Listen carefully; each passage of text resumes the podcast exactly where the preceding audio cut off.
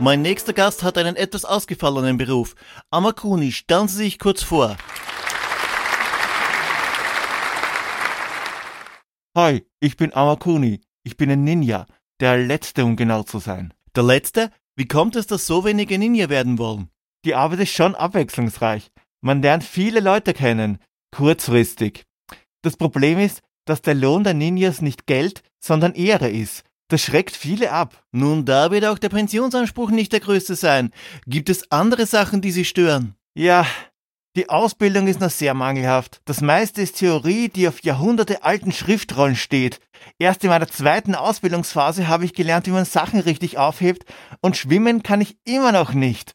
Und diese verdammte Maske, ach, weg damit. Man kann darunter nicht wirklich atmen. Sie sind also auch unzufrieden mit Ihrem Job? Unterm Strich ist es eine Sisyphusarbeit. Mein Erzfeind steht immer wieder von den Toten auf. Ich möchte nicht mehr unnötige Kämpfe um Ehre führen, um mein Bushido aufzufüllen, ist doch komplett sinnlos. Das ist einfach nicht mehr zeitgemäß. Ich möchte mir einfach meinen Traum erfüllen und singen. Oh, können wir mal eine Kostprobe hören? Aber sicher doch. Me. Go Ninja, go Ninja, go, go Ninja, go Ninja, go.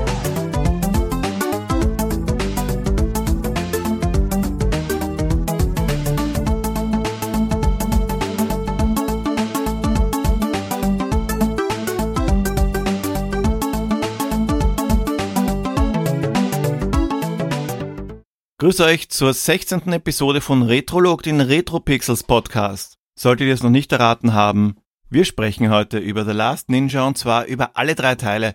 Es gibt zwar im Grunde genommen vier, eigentlich fünf, wenn man die beiden Remixes dazu zählt, aber es sind Remixes. Es gibt drei echte Teile.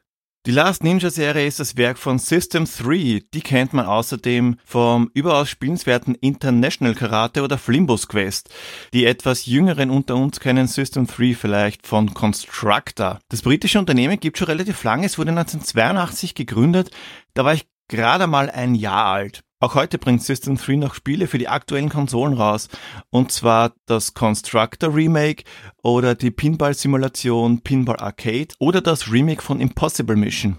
Der erste Teil der Serie kam 1987 raus, der zweite wurde gleich 1988 nachgeschossen und 1991 erschien dann der dritte. Dazwischen kamen die Remixes. Der allererste Teil kam nicht nur für den C64 raus, sondern später gab es auch einen Port für den Apple II, den Apple II GS, den BBC Micro, den Acorn Electron und Archimedes, MS-DOS und Amstrad CPC. Der Port für den ZX Spectrum war halb fertig, er ist aber gecancelt worden, weil die Entwickler vor einer Reihe von Problemen standen. Je nach System gab es entweder Musik, wobei hier die C64-Version ganz klar vorne liegt und dafür keinen Sound, oder keine Musik, aber dafür Soundeffekte.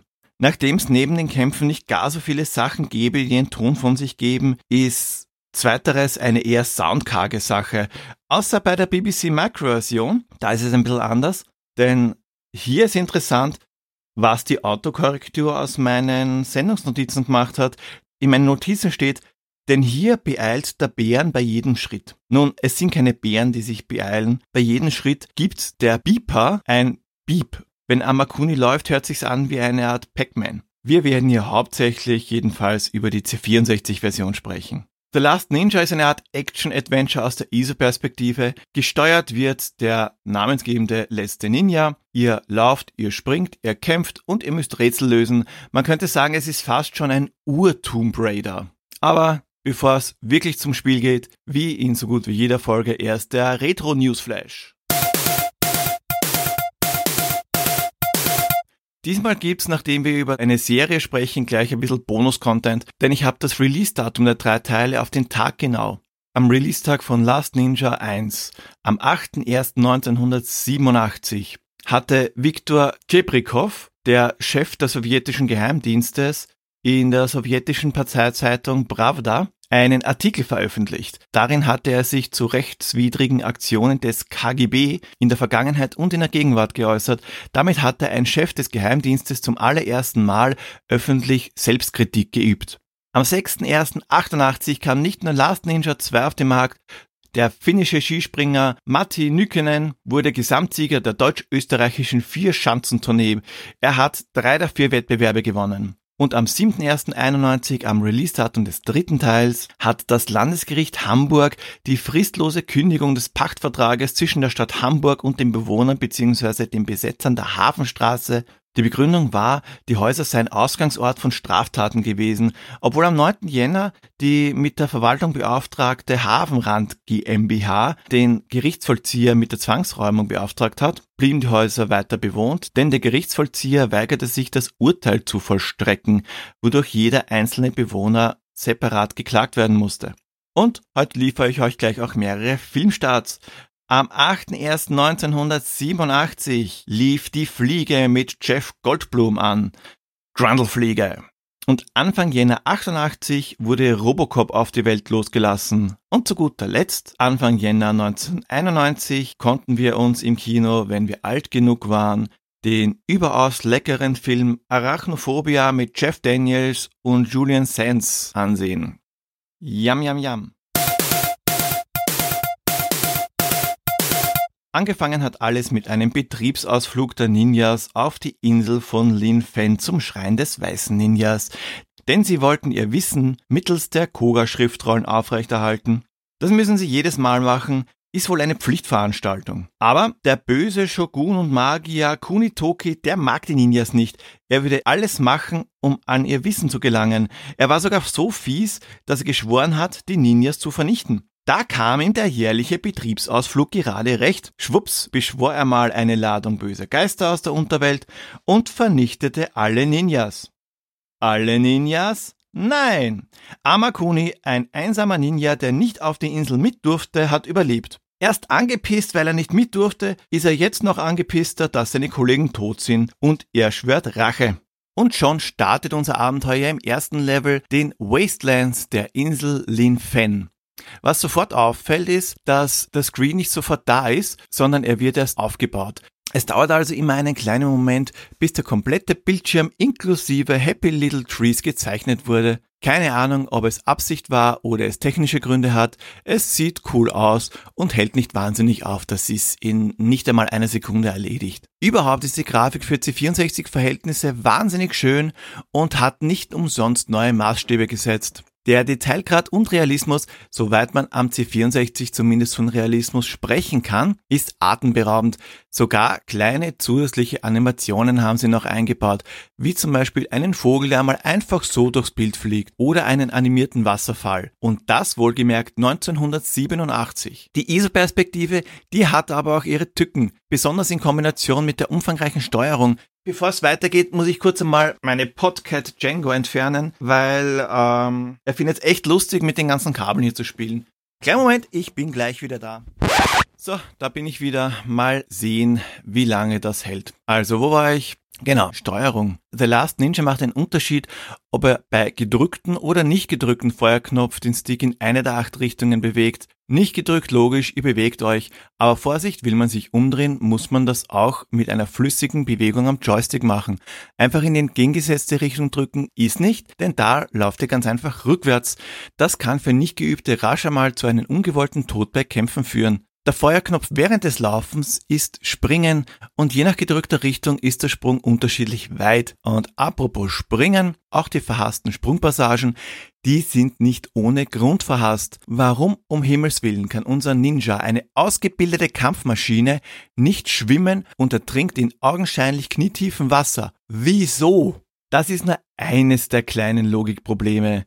Im ersten Level zum Beispiel liegt eine Leiche, die wir um ihren Nunchuck erleichtern können. Die Waffen von Gegnern, die wir erledigt haben, die greift unser ETPT-Ninja aber nicht an, sind wahrscheinlich zu gebraucht oder so. Sachen aufheben ist überhaupt so eine äh, Sache. Warum erkläre ich euch jetzt? Um Sachen aufzuheben, geht Amakuni leicht in die Knie und streckt die Arme nach vorne. Wie eine halbe Kniebeuge sieht das Ganze aus. Damit das herumliegende Teil im Inventar landet, muss unsere Hand mehr oder weniger genau darüber sein. Ich habe hier nicht nur einmal, sagen wir mal, ein Tänzchen hingelegt, bevor ich an der richtigen Stelle stand, um das Ding aufzuheben.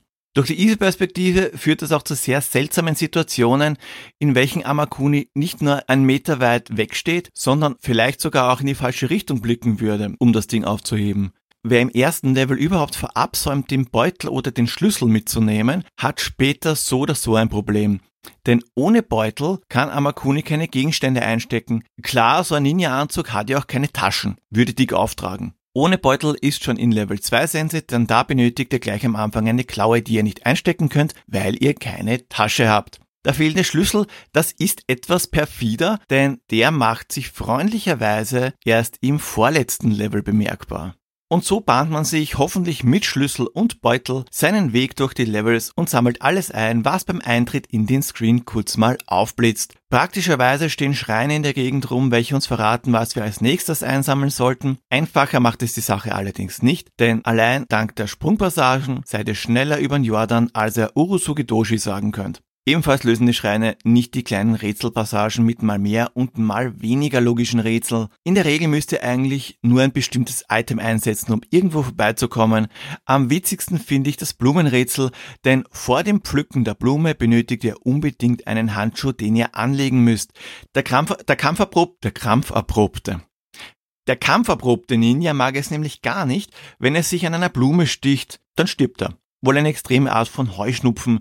Äpfel mag der vermummte Kämpfer allerdings, denn die bringen ihm ein extra Leben. Auch an Ninja Voodoo wurde gedacht. Es gibt immer wieder teils versteckte Punkte, die bei Berührung mit unserem Ninja komische Sachen machen. Er leuchtet zum Beispiel und wird unverwundbar oder er nimmt plötzlich eine seltsame Farbe an und kommt an einer Passage vorbei, an der er vorher nicht vorbei konnte. Natürlich benötigt man das für manche Rätsel, was einen schönen Teil der unlogischen Rätsel ausmacht. Oder kommt ihr ohne Komplettlösung auf die Idee, einen unscheinbaren Farbpunkt oder eine Vase zu berühren, um dann mit den eingefärbten Ninja eine Passage zu durchqueren, was vorher nicht möglich war? Natürlich kann ich nicht über The Last Ninja sprechen, ohne die gnadenlos geniale Musik von Ben Daglish und Anthony Lee zu erwähnen. Die ist nicht nur technisch herausragend, sondern passt perfekt zu den einzelnen Levels. Dafür muss The Last Ninja komplett ohne Sound auskommen, was aufgrund der übrigen technischen Leistungen halb so dramatisch ist. Und als alle glaubten, dass man das nicht mehr toppen kann, kam nur ein Jahr später, 1988, der Nachfolger The Last Ninja 2 Back with a Vengeance heraus und setzte noch einen drauf. Diesmal wurden noch ZX Spectrum User mit einem Port bedacht. Der Port muss allerdings ohne Soundeffekte, Musik und Farbe auskommen. Ebenfalls gab es den zweiten Teil für Amiga, Atari ST und das NES. Die NES-Version ist gar nicht so schlecht. Die Animationen sind etwas flüssiger als am C64. Die Hintergründe sind für NES-Verhältnisse auch schön und es gibt sogar Soundeffekte. Dafür kann die NES-Musik der Musik am C64 nicht annähernd das Wasser reichen. Kunitoki, der kleine Sack, er war gar nicht tot, sondern ist durch einen Zeitsprung vom Mittelalter ins New York der Gegenwart geflüchtet und hat sich erneut eine riesige Gefolgschaft aufgebaut. Wie er das auch immer gemacht hat, aus dem Nichts, vielleicht mit einer Art Schneeballsystem, wer weiß. Wurscht. Amakuni folgt ihm hochgradig unfreiwillig und versucht erneut sein Glück. Vielleicht kann er den Genpol ja diesmal von seiner Existenz befreien. Also die Existenz von Kunitoki, nicht von Amakuni. An der Steuerung hat sich gegenüber den Vorgängern nicht wirklich viel verändert. Das war auch gar nicht zwingend notwendig. Sie wurde nur verfeinert und geht nun besser von der Hand. Die Grafik wurde nochmals aufpoliert und bietet noch mehr Abwechslung. Man hat nie das Gefühl, dass einfach lieblos irgendwelche Sprite-Blöcke aneinandergereiht wurden, denn jeder einzelne Screen wurde offensichtlich mit Liebe zum Detail erstellt. Gut, manche Sachen hätte man sich sparen können, wie zum Beispiel, dass man die Straße nur queren darf, wenn die Ampel grün ist, aber okay. Ebenfalls hat es unser Zeitreise-Ninja mit einer nun größeren Gegnervielfalt zu tun. Angefangen von Rockern, Polizisten und bösen Ninjas, auch weiblicher Natur, bis zum messerwerfenden Clown, der auf der NES-Version Kegelpins statt Messern wirft, ist alles dabei. Auch Matt Gray, der diesmal für die Musik verantwortlich war, hat einen guten Job gemacht und ganze Arbeit geleistet. Die Sprungpassagen wurden glücklicherweise reduziert, sind aber trotzdem nicht wirklich viel besser, denn ihr habt hier nicht nur Passagen, wo ihr genau springen müsst, sondern auf bewegliche Objekte wie ein Boot. Amakuni hat nun, weil er wahrscheinlich alleroberster Ninja-Meister ist, die Fähigkeit erhalten, zum Aufnehmen von Gegenständen in die Hocke zu gehen, was einiges an Herumgetanze erspart. Was er auch kann, ist MacGyver-mäßig Gegenstände kombinieren, denn gleich in der ersten Runde müsst ihr in zwei Frauen-WCs wandern, die Spülketten stehlen und aus den beiden Klospülketten ein Nunchuck basteln, beziehungsweise craften, wie man es heutzutage sagt. Aus dem lebensspendenden Apfel vom ersten Teil ist nun ein fettiger, kalorienhaltiger Burger geworden, welcher uns ja nicht die Arterien verfettet, sondern sogar ein Extraleben beschert. Schwimmen kann der Ninja allerdings immer noch nicht. Ah ja, und Gegner respawnen nun. Genauer gesagt, Amakuni hat anscheinend keinen Bock mehr, die Gegner gleich umzubringen, sondern er schlägt sie erstmal K.O. Sind sie K.O., lädt sich die Energie langsam wieder auf, bis sie wieder voll aufgeladen ist, dann stehen die Gegner auf und der Kampf geht weiter. Es ist allerdings nicht so, dass man die Gegner nicht umbringen kann. Keine Sorge, man kann noch töten. Man muss sie nur öfter niederschlagen und wie oft ihr sie niederschlagen müsst, das bestimmt ganz einfach der Level selbst. Im ersten Level müsst ihr sie zweimal niederschlagen, im zweiten dreimal, im dritten viermal und so weiter und so weiter. Auch hier gilt nicht zu viel nachdenken, denn während unser Glasknochen-Ninja gleich zu Beginn ein ganzes Stockwerk herabstürzt, ohne Energie zu verlieren, dürft ihr im gleichen Level nicht eine drei Meter hohe Mauer runterfallen, denn da beißt ihr sonst ins Gras. Leider haben wir auch hier ein Arschloch-Item wie beim ersten Teil, und zwar ist es diesmal der Ninja-Stern aus dem ersten Level. Wenn ihr den nicht mitgenommen oder vielleicht verbraucht habt, wünsche ich euch viel Spaß beim Endgegner. So weit kommt ihr allerdings gar nicht,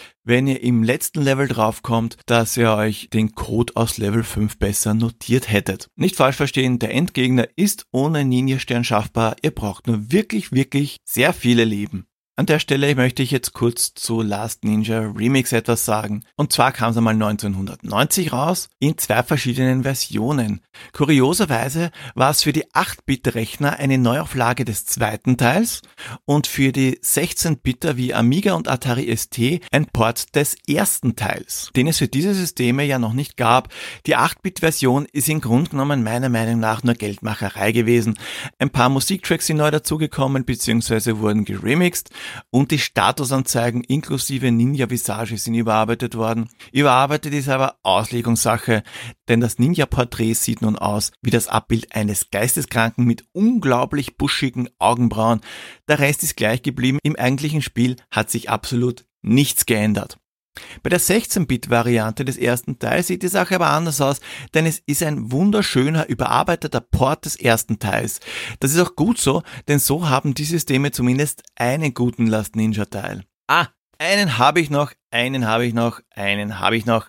Und zwar Last Ninja 3 aus dem Jahre 1991. Diesmal ist die Auswahl der Systeme ziemlich eingegrenzt. Es kam nämlich für den C64 raus, für den Amiga, Amiga CD32 und Atari ST. Auch diesmal wurde wieder eine Version für den ZX Spectrum angekündigt, die aber später wieder gecancelt wurde. Wir strudeln weiter durch Raum und Zeit, ohne Sand und ohne TARDIS und landen in Tibet, genauer gesagt im Palast der Mysterien. Und dreimal dürft ihr raten, wer uns schon wieder auf den Geist geht. Genau, es ist wieder einmal Kuni Toki, der kleine Schlingel. Der will uns überreden, dass wir uns seiner Gefolgschaft anschließen, aber das machen wir natürlich nicht. Einbegleitet wird The Last Ninja 3 von einer atemberaubenden cineastischen Introsequenz. Zwar wurde an der Grafik weiter gefeilt, aber der dritte Teil der Ninja-Serie bietet bei weitem nicht mehr so viel Vielfalt im Setting wie die ersten beiden Teile. Das Geschehen spielt sich in fünf Tempeln, nämlich Erde, Feuer, Wind, Wasser und Leere ab. Da ist jetzt nicht wahnsinnig Spielraum für Abwechslung. Die Levels wirken recht trist und sind nicht mehr so farbenfroh und auch die Musik kann sich zwar hören lassen, kommt aber nicht an die Qualität der Vorgänger ran. Das ist allerdings Jammern auf hohem Niveau. Wirklich ärgerlich ist aber, dass die Screens mit mehreren Ausgängen verwirrend und unlogisch angeordnet sind. Das sieht man gleich im ersten Level. Und zwar sprengen wir einen Felsen, um eine darunter liegende Plattform zu queren. Also boom, Felsen fällt runter. Soweit so gut. Nun verlassen wir den Bildschirm auf der linken Seite, klettern eine Etage runter und wandern weitere zwei Bildschirme ebenfalls nach links, um dann zur besagten Plattform zu gelangen, auf der nun der Stein liegt. Nun ja. Neu ist, dass Items nicht mehr bei Betreten des Bildschirmes kurz aufleuchten. Dafür haben wir nun eine Statusanzeige, welche schreit, wenn wir uns in unmittelbarer Nähe eines Pickups befinden. Somit muss nun der gesamte Bildschirm abgelaufen werden, um ja alles mitzunehmen. Auch neu ist die Bushido-Anzeige in Form eines Drachen. Gewinnen wir einen Kampf gegen einen Gegner, füllt sich die Anzeige. Benützen wir die gleiche Waffe oder nur die Fäuste, füllt sie sich noch mehr. Gehen wir einem Kampf aus den Wege, ist das schlecht für unsere Ehre und folglich auch für die Bushido-Anzeige. Laut Anleitung ist diese ganz, ganz, ganz, ganz wichtig für unsere Stärke und überhaupt um das Spiel zu schaffen. Technisch gesehen sehr gut glänzt Teil 3 wie ein schwarzes Loch durch langweiliges Leveldesign und eine wirklich miese Steuerung. Warum man hier nach Teil 2 noch Hand anlegen musste, ist mir schleierhaft. Meiner Meinung nach der schwächste der drei Teile, da hilft auch das beeindruckende Intro nix. Eine Bewertung, die fällt heute flach. Nicht etwa, weil es um mehrere Vertreter der Serie geht, sondern weil ich es mir ganz einfach nicht anmaße, diesen wegweisenden Klassiker bewerten zu können. Alternativ biete ich euch eine To-Play-Reihenfolge. Und zwar kann ich euch als allererstes mal The Last Ninja 2 Back with a Vengeance ans Herz legen, da dieser das beste Gesamtbild bietet. Die Steuerung ist ausgereift, die Rätsel nicht mehr so unlogisch und dann kommt auch gleich Teil 1 für erfahrenere Spieler. Wenn man noch Zeit übrig hat, könnte sie mit dem dritten Teil verbringen, verpassen tut ihr aber nichts, wenn es nicht tut und nur das Intro begutachtet. Damals habe ich hauptsächlich die beiden ersten Teile gespielt und bin auch dann Komplettlösung recht weit gekommen. Beim zweiten Teil sogar bis zum Endgegner, allerdings wusste ich da nicht so recht, was zu tun war. Ehrlicherweise muss ich gestehen, ohne Trainer wäre ich nicht mal über den ersten Level gekommen. Heute könnte ich The Last Ninja einfach einmal starten, um der Musik zu lauschen. Stundenlang. Vielleicht auch ab und zu um zu spielen. Die technischen Unzulänglichkeiten des ersten Teils sind mir heutzutage wesentlich stärker aufgefallen, als es damals war. Der Fairness halber muss ich aber anmerken, dass The Last Ninja, egal welcher Teil, besonders mit Trainer wirklich viel Spaß macht, denn der Schwierigkeitsgrad, der ist gesalzen. Die C64-Version von The Last Ninja sowie die C64 ZX Spectrum und Amiga-Version des zweiten Teils könnt ihr entweder mittels Original-Hardware und Spiel oder über den Streamingdienst Unstream spielen. Sonst gibt es leider keine Möglichkeit, legal an die Titel zu kommen, da sie in keinerlei Collection vertreten sind. Neu dazugekommen bei Unstream ist vor kurzem übrigens auch der dritte Teil der Serie. Wie ging's nun mit unserem Ninja weiter? System 3 selbst hat ein Remake der drei Teile angekündigt. Des Öfteren. Erst Anfang der 2000er für GameCube und Xbox, dann später noch einmal. Ende 2016 wurde dann nochmal ein Remake zum 30. Geburtstag des Spiels in 2017 angekündigt, was dann doch ein Kickstarter Ende Februar 2017 werden sollte. Und gekommen ist original nix. Im August 2018 endete eine Umfrage auf der System 3 Facebook-Seite. 89% stimmten für einen Last Ninja Kickstarter. System 3 versprach hierzu Updates in den nächsten Tagen. Nun, wir schreiben jetzt den Oktober 2019, also über ein Jahr später und dreimal dürft ihr raten, auf das Update warten wir immer noch. In den nächsten Tagen ist halt ein dehnbarer Begriff. Sodala, jetzt haben wir auch den letzten Ninja mal durchgenudelt und denkt daran, an apple a day keeps game over away, ein Burger tut's zur Not aber auch. Und nicht vergessen, Retrolog empfehlen, iTunes bewerten. Bis zum nächsten Mal. Baba.